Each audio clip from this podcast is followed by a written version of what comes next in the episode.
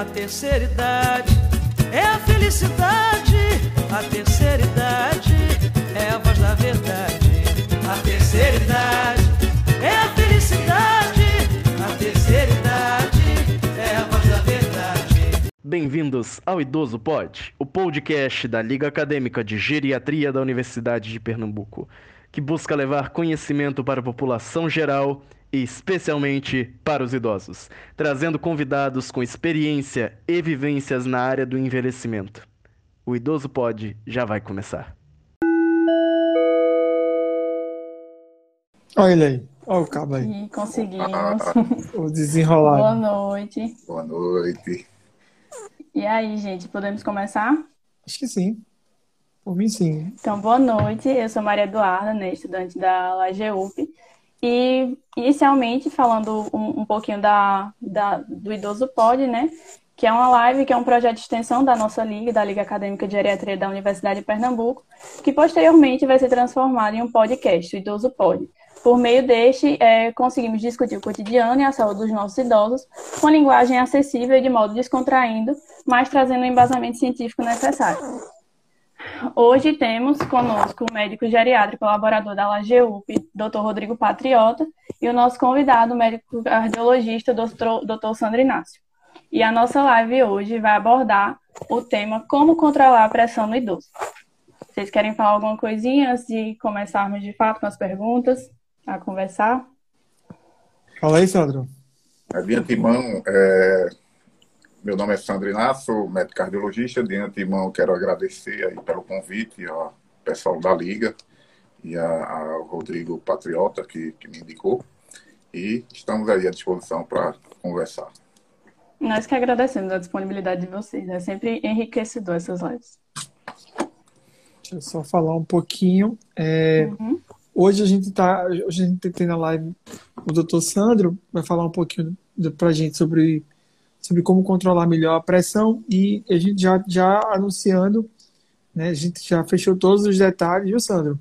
A gente está com o simpósio de saúde cardiovascular do idoso, né, que vai ser agora dia 13 e 14 de agosto. Vai ter muita gente bacana, muita gente que, que a gente conhece, que, que foram os nossos professores. Vai ter Nevinha, vai estar como palestrante, doutora, doutora, doutora Diana também vai, vai estar, vai estar, vai ter muita gente legal, né? A gente vai ter na abertura, inclusive, o doutor Daniel Deissante, que é cardiologista lá do, do HC da USP e que é paliativista. Ele vai trazer para a gente muita coisa legal, de muita coisa que é muita dúvida do nosso dia a dia na geriatria, quando, quando a gente vai se depara com o paciente cardiológico em cuidados paliativos e pra, principalmente para os colegas cardiologistas que às vezes não, não, tiveram na sua formação talvez acesso ou esse conteúdo de paliação e de como lidar com os sintomas no paciente cardiopata, acho que vai ser uma, um momento de grande enriquecimento para todo mundo. E a gente vai ter muito conteúdo também voltado para a equipe multiprofissional. Então, vai, vai ter fisioterapeuta, enfermeira, é, é profissional da educação física. Vai ser bem, bem, bem interessante, bem rico. E a gente vai estar trazendo muita coisa legal na próxima semana, né? Vai ser sexta e sábado. E essa live abre a, o grupo de lives que antecedem e seguirão após o simpósio, já na tentativa, já numa, na intenção realmente de divulgar o evento e de trazer gente bacana para que a gente possa conversar e introduzir o assunto para o simpósio. Não é isso? Isso. Pessoal, fiquem atentos aí que vai ser bem interessante, tá? Legal. Então, doutor Rodrigo, a gente pode começar? Se eu quer fazer a primeira pergunta, eu posso fazer. Queria, queria fazer uma pergunta que eu sempre faço, Sandro, Tá. que é, que é, que é o seguinte: me fala um pouquinho da tua história, me fala um pouquinho da tua formação e me fala um pouquinho qual é a tua intimidade com o cuidado com o idoso, que pra gente é tão caro. É, então, falando um pouco da, da minha formação, é, eu sou da casa, sou da, fui formado aí na, na Universidade Estadual de Pernambuco, na UPE. É, me formei em 2015.2, fiz, posteriormente fiz residência de clínica lá na UFPE campus Caruaru, lá no Hospital Mestre Vitalino, e posteriormente fiz a residência de cardiologia aí também na casa no Procap. E agora estou fazendo a pós-graduação em, em ecocardiografia. Atualmente trabalho aqui em Recife e também em Caruaru. E a minha intimidade com o idoso é no, no consultório. E no consultório faço consultório aqui em Recife, consultório em Caruaru. E aí tenho esse contato é, com idoso para tratar as diversas doenças do, do, sistema cardiovascular e, sobretudo, também a, a, a hipertensão arterial. Massa, massa, massa. Posso fazer a pergunta agora, doutor Rodrigo? Claro, é sua. Todo, todo seu. Obrigada. Inicialmente, como conceituar a pressão arterial para o público que não, era, não é da área de saúde entender melhor? Então, a, a hipertensão arterial é uma, é uma, doença crônica, não transmissível, é, que tem caráter multifatorial, o caráter genético até fatores sociais e ambientais. É, então, tem, tem esse componente multifatorial. A gente, é, segundo a nova diretriz 2020 da Sociedade Brasileira de, de Cardiologia, a gente define a hipertensão arterial como um valor de pressão arterial igual ou superior a 140 milímetros de Hg, e, e, essa elevação da pressão ela precisa ser persistente, é, não é só um caso isolado, então essa pressão você precisa verificar numa segunda consulta se realmente essa pressão está é, tá se elevando, está se mantendo elevada, e às vezes a gente, a gente pode lançar mão de, de, de alguns exames complementares, como o MAPA ou o RNPA. Então seria basicamente isso a definição aí de hipertensão uhum. arterial. E, é, doutor Sandro, e qual o papel da alimentação no controle pressórico? Assim, algum alimento ele é contraindicado para o idoso hipertenso ou tem alguma orientação para a alimentação do idoso? Então, é, em relação à alimentação, a gente já vai entrar na, na, parte do tratamento da hipertensão arterial, né?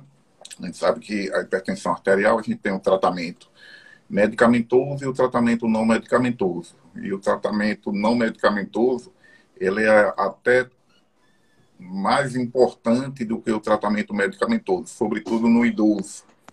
Então, de, é fundamental é, uma dieta no idoso bem balanceada, é, uma dieta saudável bem balanceada para o controle pressórico. É, só ter um cuidado né, no, na, na taxa ali é, calórica proteica para não provocar um, um, uma desnutrição no idoso, uma sarco, sarcopenia, que isso pode, pode agravar um pouco mais. A ingesta de sal também é, faz parte do tratamento é, não farmacológico. Então, a gente vai orientar uma dieta hipossódica, tá certo? Uma dieta hipossódica com, com pouco sal. Então, a recomendação é que é, seja uma ingesta de 2 gramas de, de sódio por dia, que isso equivale a 5 gramas de, de sal por dia. Então, tem que comer, é, ingerir até 5, 5 gramas de, de, de, sal por dia. A média da população brasileira é ingerir em torno de 11 gramas de, de sal por dia. Então, repare que é o dobro. Então, essas medidas aí vão ser fundamentais para o controle da, da pressão arterial no idoso. Bacana. O senhor falou um pouquinho da parte não farmacológica, né? Então, em relação, por exemplo, à atividade física, muita gente pensa que vai aumentar a pressão no idoso. Como é que funciona assim, em relação a essa atividade física? Então, então falando ainda do tratamento não farmacológico, a atividade física também faz parte do, do tratamento não farmacológico. Então, a atividade física ela é fundamental. E aí a gente vai ter que individualizar cada idoso, né? Ver como, qual é a condição ali ele consegue é, é, fazer atividade física. A gente sabe que é, a, a, a, o tipo de atividade física que tem o maior impacto na redução da, da pressão arterial é a atividade física do tipo aeróbica. É, então, para o idoso ali, uma, uma, uma caminhada é, seria de, de bom tamanho. É, a gente sabe também que o, a atividade resistida, como musculação, ela também tem um impacto no controle, mas a tipo aeróbica teria um, um impacto maior. Então, a atividade física é, é, é fundamental para o controle pressórico, é, mas a gente tem que, principalmente no idoso, tem que individualizar caso a caso. Me fala um pouquinho, Sandro, é, que eu acho também, também é uma coisa que deve chegar bastante no teu consultório. No meu não chega porque não é o tipo de procura, mas quando o idoso procura fazer exercício físico, algumas academias exigem a avaliação cardiológica, o, o parecer cardiológico para o exercício. E aí a minha dúvida é se, se, quando, quando o idoso ele chega com a pressão um pouco mais descontrolada, normalmente tu controla a primeira pressão para depois liberar ele para o exercício, ou tu tu encara o exercício como uma como algo importante que vai ajudar, inclusive, a controlar aquela, aquela pressão que naquele momento está tá descontrolada e, e, libera ele para o exercício. Como é que tu geralmente faz nesse sentido? Ok, excelente pergunta. Então, é, se a pressão estiver muito descontrolada, estiver acima de 160 por, por, por 110, é, eu costumo primeiro controlar a pressão do idoso, para depois liberar para a atividade física. Então, atividade física ela é importante, mas a gente tem que colocar na balança ali o nível naquele momento que, que vai estar tá o nível da pressão arterial do idoso. Então, geralmente eu costumo controlar antes. E, e, e ainda voltando um pouquinho para a alimentação, tu, tu, no idoso que não tem disfunção renal, que não tem alteração da, não tem, não tem alteração da função renal, não tem doença do rim, mas a hipertensão, tu normalmente tu, tu limita de alguma forma a quantidade de líquido ingerida, tu estimula um consumo maior de líquido, como é, como é que tu tem feito na prática em relação a isso? A orientação de líquidos. Para o controle pressórico, você fala? Eu falo para o idoso hipertenso que não tenha, que não tenha doença é. renal e que não tenha insuficiência cardíaca, porque aí são, são orientações meio mais específicas.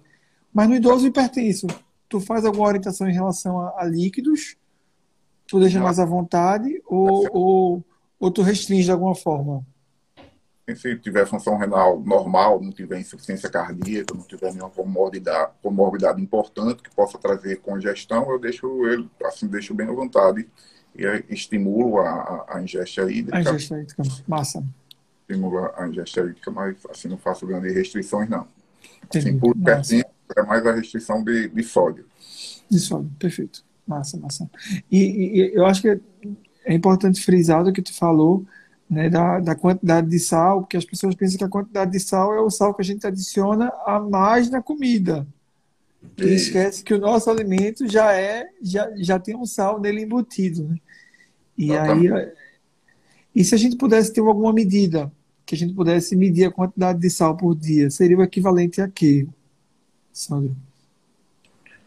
O, então, é, é, difícil a gente fazer essa, essa quantificação, porque a gente sabe que embutidos, enlatados, é, todas as comidas têm, têm, têm sódio, é, a maioria das comidas ali tem, industrializadas tem uma grande quantidade de sódio, então é difícil quantificar. Né?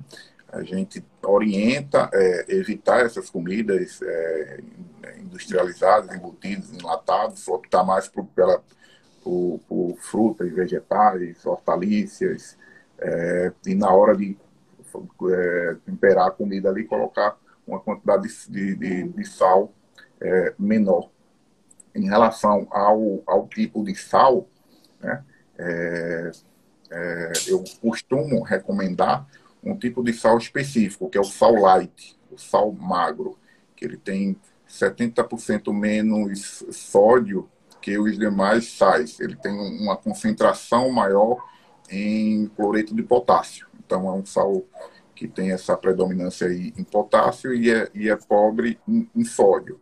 Então, o sal light, o sal magro é o que eu recomendo para os meus pacientes, porque eu tenho, assim, eu vejo muito é, o pessoal com, é, comprando, fazendo ingesta de sal sal do Himalaia, é, sal negro, sal mediterrâneo, é, enfim, todos esses sais aí não adianta de nada, porque a quantidade de sódio é, é a mesma. entendeu? Então você tem que se basear na quantidade de sódio. E o, o sal que eu encontrei que realmente tem uma quantidade de sódio menor é o sal light. É, às vezes até é, é, o sal, até com menos sódio, mas para salgar da mesma forma você coloca mais sal, né? Ou seja, é. você acaba usando a mesma quantidade de sódio no, final das contas. Né? Isso, é, é bem também, comum. Também não adianta. Né? É, é, é, as lendas urbanas que a gente, que a gente vai, vai ouvindo no consultório, né? É o paciente que come pão dormido, né? E aí acha que, que o, o pão dormido é, não faz mal, né? Não, não aumenta a glicose né, que não come pão, mas come bolacha, porque acredita que a bolacha também não, não tem, não, não aumenta a glicemia, né? Você vai juntando, vai colecionando coisas que estão no imaginário popular e que, e que de, tão, de tão repetidas viram, viram verdades universais, né? E uma dessas é, é, é o sal rosa do Himalaia, né? Sal, sal rosa do é. Himalaia é uma dessas lendas que, que, que, a, gente, que a gente ouve né, no dia a dia. Beleza. Só nesse tópico ainda da alimentação, só para a gente repercutir um pouquinho mais, é, a gente teve uma live semana passada, não sei se você viu, se acho que chegou até a entrar, é, que foi uma live sobre bebida alcoólica. Né? E aí a gente tem essa, essa, essa outra, eu não vou dizer lenda porque tem alguma evidência científica, mas do consumo de vinho né, para o coração, para hipertensão, como é que como é que tu tem orientado em relação ao consumo de álcool para os teus pacientes hipertensos? Como é que tem sido a orientação? Então, é, a gente sabe que o álcool, ele também é responsável pelo aumento da pressão arterial. Então, paciente que é hipertenso, a gente recomenda não fazer ingesta de álcool. Então, tentar, tem as recomendações para aqueles pacientes que já bebem, a gente tenta diminuir, pelo menos diminuir, fazer com que ele faça uma ingesta menor da quantidade de, de álcool. E aí tem a orientação da, da diretriz, que é, eles falam lá em dose de álcool, que é 30 gramas de álcool, uma dose de álcool. Então, é, eles recomendam ali uma dose diária para homem de duas doses por dia e para mulher a metade, uma dose por dia. Então, uma dose equivale a 30 gramas. Então, assim, na prática, né? Na prática seria dois copos de cerveja, né? Duas doses de álcool seria dois copos é, americano de cerveja de, de 230 ml. Seria dois copos de cerveja, seria duas doses de destilados, uísque ou vodka, para homem, e uma dose para mulher, né? Dois copos de cerveja para homem, um copo de cerveja para mulher duas doses de vodka de destilado para homem uma dose para mulher, e o vinho seria é, duas taças ali, que ele coloca em torno de é, 120 ml de vinho, duas taças para homem e uma para mulher. Então, a gente, é, os pacientes que não, não bebem, a gente orienta não iniciar, porque realmente tem um impacto no, na na, acima desses valores, dessas doses aí que eu falei, tem impacto realmente é, na, na elevação da pressão arterial. E para aqueles que já bebem, a gente tenta diminuir desses níveis aí que, que eu falei.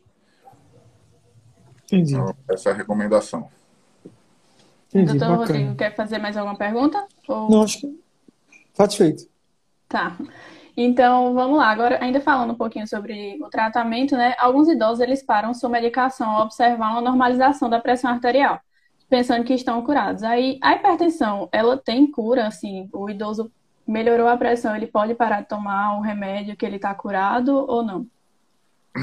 Então, isso é um grande dilema, né?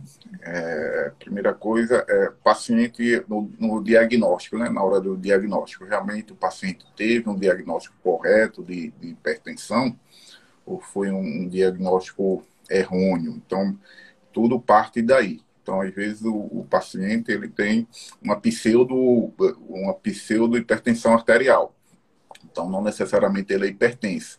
Então, aquele aquele idoso que tem seu seus vasos rígidos, por conta da idade aconteceu uma, uma rigidez nos vasos, e é, o mecanismo de ação principal é esse da hipertensão, mas às vezes ele tem uma rigidez exacerbada, e o que, e o que pode acontecer em certos momentos, a pressão dele ficar elevada, que a gente chama de pseudo hipertensão arterial. Então, para isso, a gente vai fazer através da manobra de, de, de Osley. A manobra de Osley é quando a gente coloca, o, vai aferir a pressão do paciente, coloca o manguito e a gente aperta, insufla lá até sumir o pulso. Então, a gente escolhe para pegar o pulso ou radial ou braquial. Então, a gente vai insuflando lá. E quando o pulso para, de, quando a gente não sente mais o pulso, a gente insufla, a gente insufla um pouco mais de 20 a 30 milímetros de HG a mais, e aí, posteriormente a, a, a essa insuflação de, de 20 a 30, se a gente ainda continuar sentindo o caminho da artéria, não é a pulsação, porque parou de pulsar, mas o, o trajeto da artéria ali, a gente diz que isso é uma manobra de Osler positiva. Então, é, isso aí a gente chama de uma pseudo hipertensão arterial. Então, aquele valor que você está vendo ali no manguito, ele não é real. Quando você é, vai calcular a pressão arterial invasiva, quando você coloca uma linha arterial, é, aquela pressão é, é, bem menor em relação ao que você está insuflando ali. Então, primeiramente, a gente é, tem que saber se realmente o diagnóstico foi correto, certo? Porque às vezes o paciente não é hipertenso e você começa um antipertensivo para ele, ele vai fazer hipotensão. Sobretudo o idoso, né? Então, para aquele idoso que, que foi diagnosticado de uma forma correta, de, de, de o diagnóstico foi correto de hipertensão, mas às vezes o colega começa é, com uma dose muito elevada, ou começa, em vez de começar em imunoterapia, começa com uma terapia combinada. Então, tem muita medicação para aquele idoso. Então, ele pode fazer hipotensão. Então, tem que avaliar, avaliar tudo isso, se o diagnóstico foi correto, se realmente ele é hipertenso, e se a quantidade de medicação está, é, se a quantidade de medicação não está elevada demais, a dose. Então, às vezes ele pode sentir essa sensação de que a, a pressão está normal ali, é, ou até baixou demais e ele pode ter hipotensão, pode ter uma tontura, uma síncope, é, um desmaio. É, então a gente tem que individualizar tudo isso. Mas aí é tudo, é, assim, tudo parte do, do princípio do, do acompanhamento, tá certo? Que esse idoso precisa ter com o seu médico, seu médico geriátrico, geriátrica, com seu médico cardiologista. Então, o paciente é hipertenso, a gente vai começar com uma dose baixinha, a gente vai é, tentar controlar a pressão aos poucos, com calma. E quando a gente tem um paciente na mão, a gente sabe que aquela dose para ele ali não, geralmente não vai fazer hipotensão. Então, é, a gente vai orientar, ó, em casa a gente encontrou a, a melhor dose para controlar a sua pressão. Então, é, essa medicação que você vai ter que tomar diariamente, não pode parar essa medicação porque se parar, ela vai se elevar. Então, assim, eu acho que você tem que ter uma relação médico-paciente muito boa para a gente estar tá podendo orientar em relação a isso. Mas, assim, o, respondendo de uma maneira geral, quem é hipertenso não é para parar a medicação, é, uma, é um tratamento de uso contínuo. E em relação à medicação ainda, é indicado tomar essa medicação apenas ao se sentir mal ou indícios de pressão alterada? Qual é um efeito de uma pressão elevada sem tratamento adequado a longo prazo? Então, a hipertensão arterial é uma doença crônica e, a, e o tratamento é um tratamento contínuo. Então, assim, não é para parar a medicação. É, é uma doença que, na maioria das vezes, ela é uma doença assintomática. O paciente não chega, na, não sente nada, na maioria das vezes. Então, estou cansado de ver o paciente chegar lá no meu consultório com pressão de é, 27 por, por 15. Eu peguei faz 15 dias. Foi a primeira consulta, ele é um, tá, um paciente jovem. E aí só foi porque a, a, a noiva insistiu muito, ele veio para consulta e chegou com, com a pressão 27 por 15. E aí, tá sentindo alguma coisa? Não, não estou sentindo nada. Então, repare que é uma, uma, doença silenciosa. E aí, a gente fez o tratamento conseguiu controlar a pressão dele. Então, na maioria das vezes, é, o paciente não vai sentir nada. É, um, é uma doença é, assintomática. Mas a gente sabe que ao longo do, dos anos, com essa pressão descontrolada, ela vai destruindo os órgãos. Então, ela vai destruindo vai destruindo os rins, o paciente pode evoluir com disfunção renal, entrar na hemodiálise, pode comprometer o coração, ficar com o coração é, inchado, evoluir com insuficiência cardíaca, pode comprometer a retina, o paciente pode perder a visão, pode acometer a, as artérias coronárias e as artérias cerebrais, evoluir com, com, com infarto e com, com AVC, enfim.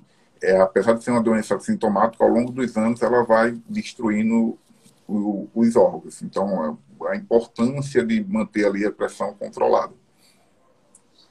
O senhor já falou agora, assim, até um pouquinho da nossa próxima pergunta, né? Que qual a importância da adesão medicamentosa para o controle da doença? É para evitar esses problemas, né? Que a hipertensão arterial ela vai causar, não é isso? Exatamente, exatamente. É fundamental o controle ali da, da pressão arterial para a gente evitar lesões de, desses órgãos que eu falei. Então, é, são o desfecho é bastante é, é, é, desfavorável se, não, se a gente não controlar. Então, o paciente é uma coisa triste o paciente é, ir parar na hemodiálise. Então, é uma coisa que a gente pode prevenir, se a gente conseguir atingir as metas pressóricas. É, tu, e... falou? Desculpa. Pode falar, doutor Rodrigo. Não, pode falar. É, eu acho que eu acho que tu foi pontuando um monte de coisa interessante que eu acho que vale a pena a gente ir, ir ponto a ponto. Né? Uma das coisas que acontece muito, uma das coisas legais de, tra de trazer o especialista, é a gente compartilhar justamente experiência de consultório e as coisas que, que a gente pode reorientar melhor a população, sabe? A, o podcast e a live, ela é muito, ela foi desenhada, foi pensada muito voltada para a população como, como um projeto de extensão da, da liga. Né? E, a intenção é a gente trazer conteúdo bom, tirar um pouco as pessoas das fake news, da, dos grupos de WhatsApp até, até do Instagram, e trazer conteúdo com gente bem formada, com gente especializada no assunto, para poder justamente reorientar. E uma das coisas que eu vejo muito na prática, assim, não sei se, se acontece contigo, é que às vezes a gente prescreve o antipertensivo, prescreve a medicação, um antipertensivo específico, explica que é uma medicação de uso contínuo e o paciente chega, se passa, sei lá, prescreve e o paciente volta quatro meses depois e falou que tomou a primeira caixa, né? E achou que tomou a primeira caixa estava curado, né? E esquece totalmente, ou enfim, ou, ou até, até por, um, por, uma, por uma negação da doença, talvez, toma a primeira, a primeira caixa, não toma mais, a caixa que o seu passou, eu já tomei. Mas aí chega de novo com a pressão totalmente descontrolada. Não sei, na, na tua prática isso acontece, não acontece? Na minha acontece com alguma frequência. Na tua, como é que é em relação a isso? Então, acontece e acontece, é, realmente acontece. A gente tenta conversar com o paciente, tenta reexplicar novamente, dizer a importância do, do tratamento de uso contínuo, senão vai ter todas as complicações. Às vezes chega até alguns pacientes com, com componente de ansiedade, é muito comum na cardiologia, chega um paciente com transtorno de, de ansiedade, e a gente já tenta, tenta, começar inicialmente ali um tratamento para um, um, uma medicação para ansiedade, é, e aí eu, eu encaminho para o psiquiatra. Posteriormente, o paciente retorna para mim e, e eu perguntei aí, o tratamento para ansiedade continuou, procurou o psiquiatra. Ah, não, eu só tomei uma caixa, eu só achava que era para tomar uma caixa e, e, enfim, realmente isso acontece tanto na área da, da, da cardiologia como de outras especialidades. Mas é comum realmente isso acontecer.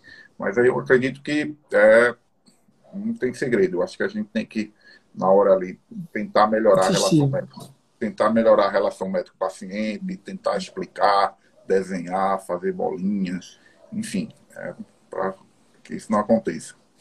É um trabalho de formiguinha, né? Um trabalho eu, eu, eu, te falo que semana passada eu atendi um paciente no ambulatório do SUS e aí eu achei estranho porque eu tinha atendido essa paciente, eu tinha dado alta em abril e quando eu peguei meu resumo de alta e eu deixei bem direitinho no resumo de alta, eu coloquei para voltar com duas semanas porque ela tinha, ela estava tomando, tomando coagulante, enfim, era uma paciente um pouco mais complexa que é aquela aula, aquela alta que você dá com o coração apertado. Você dá alta e diz, olha, volta com duas semanas que eu quero te ver, porque, enfim, você fica com receio porque você quer dar alta, porque acha que está seguro que vai dar, mas você quer ver o paciente com, algum, com alguma proximidade. E aí o paciente me, me volta quatro meses depois. Vê. E eu coloquei lá, autoriza encaixe, pode encaixar. Quem sabe o ambulatório do SUS como é cheio, né? Eu disse, não, pode encaixar, eu autorizo tudo. A paciente me volta quatro meses depois. E quando a gente quando eu pergunto, e as medicações está usando? Ah, doutor, as medicações que está usando, eu usei o primeiro mês. E isso tinha, tinha a paciente uma, teve tinha uma trombose, estava tomando um xarelto. Enfim, vê, aí, e aí e, não, e o xarelto deixou porque, teve, porque o xarelto estava baixando a pressão, sabe? Uma coisa super confusa. Eu, pelo amor de Deus, eu fiz, olha, veja se você vale a pena realmente tá vindo para o médico, porque assim, a, a questão da, da, confiança, tudo isso, veja se, se realmente faz sentido para vocês manter de fato o segmento, porque é, é complicado. Imagina. É, e aí é, é bem, bem difícil, mas eu, eu acho que vale essa pergunta que eu te faço, esse comentário, é muito para acho que insistir para a população de que as medicações normalmente para as doenças crônicas, as doenças que permanecem como a hipertensão são tratamentos de longo prazo, são tratamentos às vezes até boa parte dele definitivos, então assim são medicações que vai usar por um bom tempo. Mas indo para outro lado, Sandro, é uma coisa que a gente ouve muito dos pacientes, não sei se tu ouve também, me traz tua experiência é o paciente que chega para ele toma aquela medicação há muito tempo e ele acha que a medicação já se acostumou. Não sei se é uma coisa que tu ouve com alguma frequência. Isso existe, não existe? Como é, como é que é isso? Se acostumar com a medicação, ela te controlar por esse motivo. É, realmente isso acontece é, com certa frequência dos pacientes é, que fala que já se acostumou com, com, aquela, com aquela medicação, e aí, o que acontece é que a gente tenta explicar, né, que o, o tratamento é de uso contínuo, que é fundamental para o controle ali, no, no, no caso do tema de hoje, para a pressão arterial. E, às vezes, o que acontece também é que o, o, o paciente, ele está com um tipo de medicação ali, com a monoterapia, e às vezes a pressão dele realmente é, fica um pouco mais elevada, e aí a gente precisa aumentar a dose ou associar um segundo antipertensivo. É, é uma, às vezes acontece isso. Mas é, realmente tem esse relato aí que eles colocam que já se acostumaram ali com a medicação. Tem uma pergunta aqui de José Lopes, que pergunta, doutor, com a pressão 127 por 88, o senhor já agiria com remédio ou exercícios físicos já regulariza? Então, esse valor aí, seu 127 por 88, é, a gente já considera como um pré-hipertenso. É, a gente sabe que é, hipertensão é a partir de 140 por 90 e a pré-hipertensão é a partir de 130 por 85. Então, apesar da sistólica estar normal, a diastólica ela está um pouco aumentada. É 85 está 88. Então, a gente já considera como uma pré-hipertensão. O pré-hipertenso, é, se ele tiver um alto risco cardiovascular, a gente pode até começar a medicação, tá certo? Então, na pré-hipertensão, se o paciente tiver um alto risco cardiovascular, tiver uma chance aumentada de ter doença arterial coronariana, AVC, a gente já pode começar um, um antihipertensivo. Mas os pré-hipertensos, é, que não são de alto risco, a gente não começa a medicação. E a orientação é, desde já, mudança no estilo de vida. Então, praticar exercício físico e melhorar a dieta. Então, no seu caso aí, eu não conheço a sua história, não sei se você tem, não sei qual o seu risco cardiovascular, mas de antemão é, mudança do estilo de vida. Doutor Rodrigo, eu vou fazer a outra perguntinha aqui, tá? Que entra um pouquinho no, nisso que o doutor Sora falou. Em relação, por exemplo, a esses valores de pressão arterial, quando um idoso, como o senhor falou, às vezes a pressão está muito alta e a pessoa não está sentindo nada, né? Mas aí, caso o idoso tenha ferido a sua pressão, qual é um valor assim, limite que possa indicar para ele procurar algum serviço de saúde, alguma emergência ou algo do tipo? Então, é, a hipertensão no idoso, é, que a gente considera um valor que merece um tratamento, é, a gente é um pouco mais maleável. A gente é, costuma tratar a pressão do idoso a partir de 160.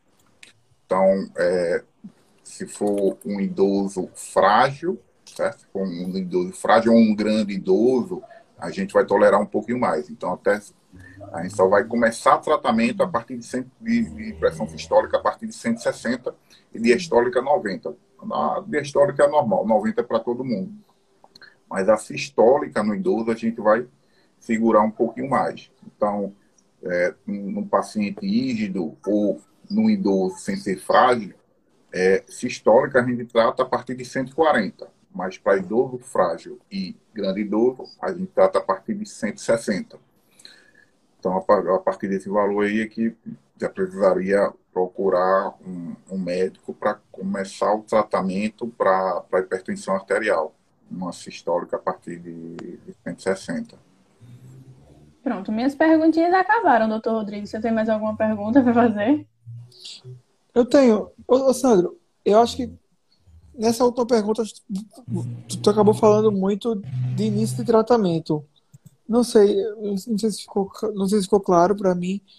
Quando é que, sei lá, no, ou no consultório, ou o paciente em casa com os aparelhos portáteis, mede, dá alto, qual o valor que você orientaria esse paciente procurar uma emergência de imediato ou tomar talvez uma medicação ali de urgência? Qual o valor que você consideraria? Você acha que acima de qual valor você acha que o idoso deveria procurar a urgência mais próxima?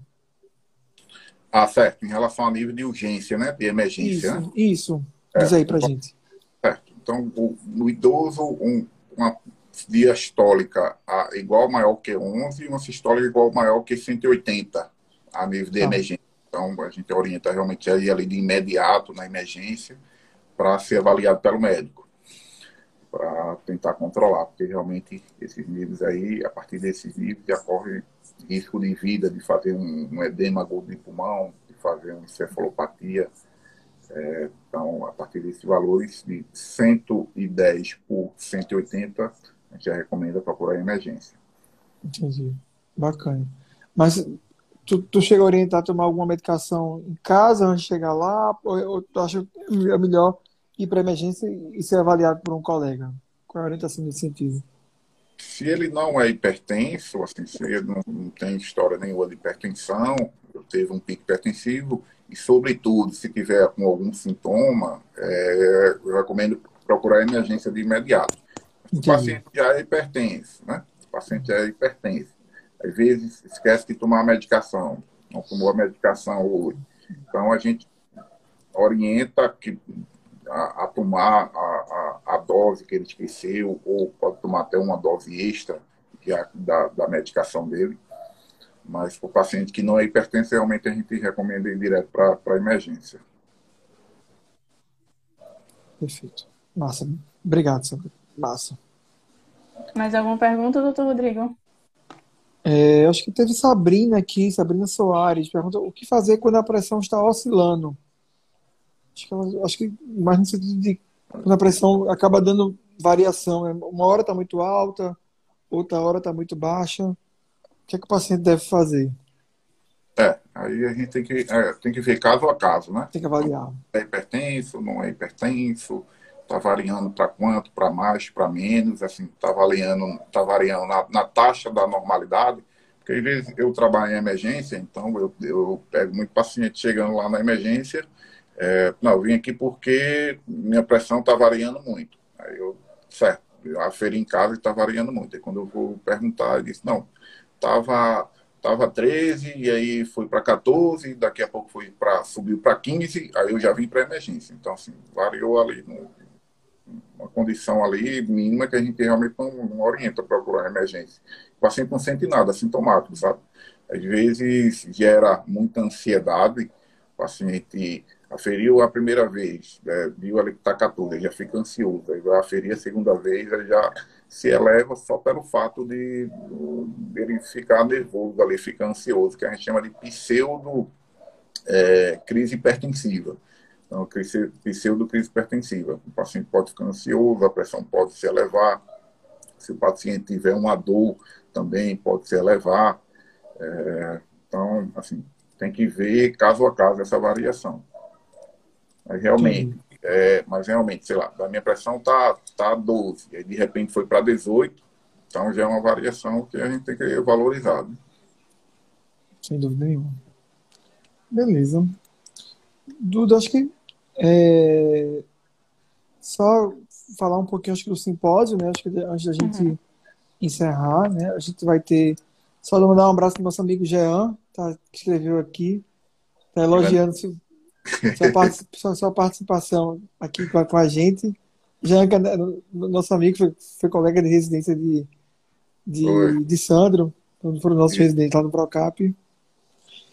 E só para te falar um pouquinho, é, a gente vai ter agora dia 13 e 14 de agosto, dia 13 à noite, né, vai ser a partir das 19h30, vai ser, a, vai ser a noite de abertura, que a gente vai ter a mesa de abertura e a palestra sobre cuidados paliativos em cardiologia, vai ser bem interessante, com o Dr. Daniel Deissante, nosso convidado especial. E no dia 14 de agosto, vai começar de 9 e vai até às 17 a gente vai ter uma abertura pela manhã com a doutora Márcia, que vai falar para a gente sobre o coração do idoso. Vai ser uma abertura da manhã para a gente começar os trabalhos do dia bem legal, falando uma, uma aula bem introdutória, bem, bem geral para a gente e, e, e, bem especializada nela, que é cardiariatra. Vai trazer para a gente aí o, o coração do idoso em detalhes, com doenças mais prevalentes, alterações fisiológicas do, do próprio envelhecimento. Vai ser bem legal. Depois a gente vai ter uma mesa sobre hipertensão. Vai ser uma mesa sobre hipertensão. Que aí vai, eu vou estar tá, eu vou estar tá nessa mesa falando sobre como individualizar metas, metas pressóricas. Né? A gente vai falar um pouquinho sobre fragilidade, de, de quando a gente é um pouquinho mais agressivo com a pressão, quando a gente pode relaxar um pouquinho mais, porque pelo, grau de proporcionalidade do cuidado daquele idoso. A gente vai ter, uma, vai ter também Tássia que vai falar um pouquinho sobre a apneia do sono e como o tratamento da apneia do sono pode melhorar o controle da pressão. A gente vai ter também Mari Barros, que foi, fez residência em cardiologia, enfermagem em cardiologia, lá no Procap, vai falar um pouquinho de como a enfermagem pode contribuir nesse processo todo para o controle da pressão. Depois a gente vai ter uma, uma, uma, uma, uma outra mesa redonda sobre valvopatia e fibrilação atrial, que a doutora Diana vai falar um pouquinho das valvopatias mais comuns do idoso. Dinaldo também, que é do Procap, vai falar um pouquinho sobre as estratégias, estratégias minimamente invasivas para abordagem das valvopatias e das arritmias cardíacas. E o doutor Dário, que vai falar um pouquinho sobre rastreio da fibrilação atrial.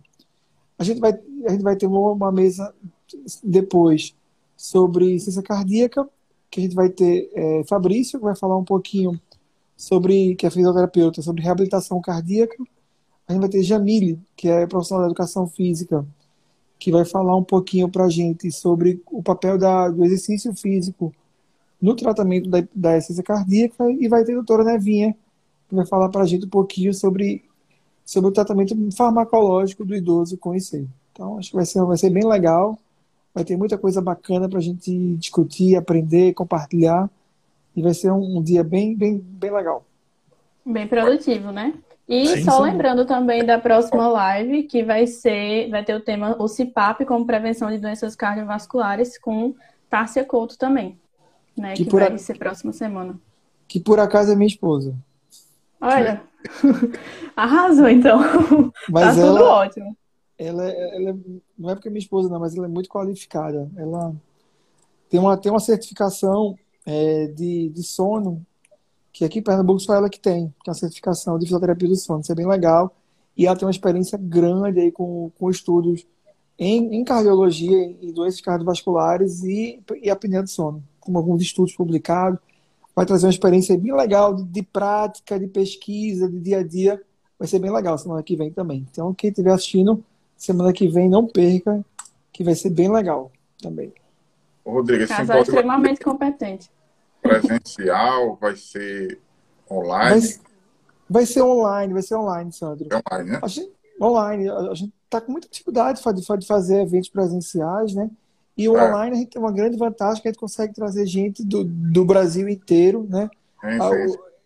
É, é, é, um evento, é um evento da Universidade de Pernambuco, um evento da universidade. A gente, a gente aprovou esse evento como um evento da universidade desde o ano passado. Foi submetido o projeto, foi aprovado.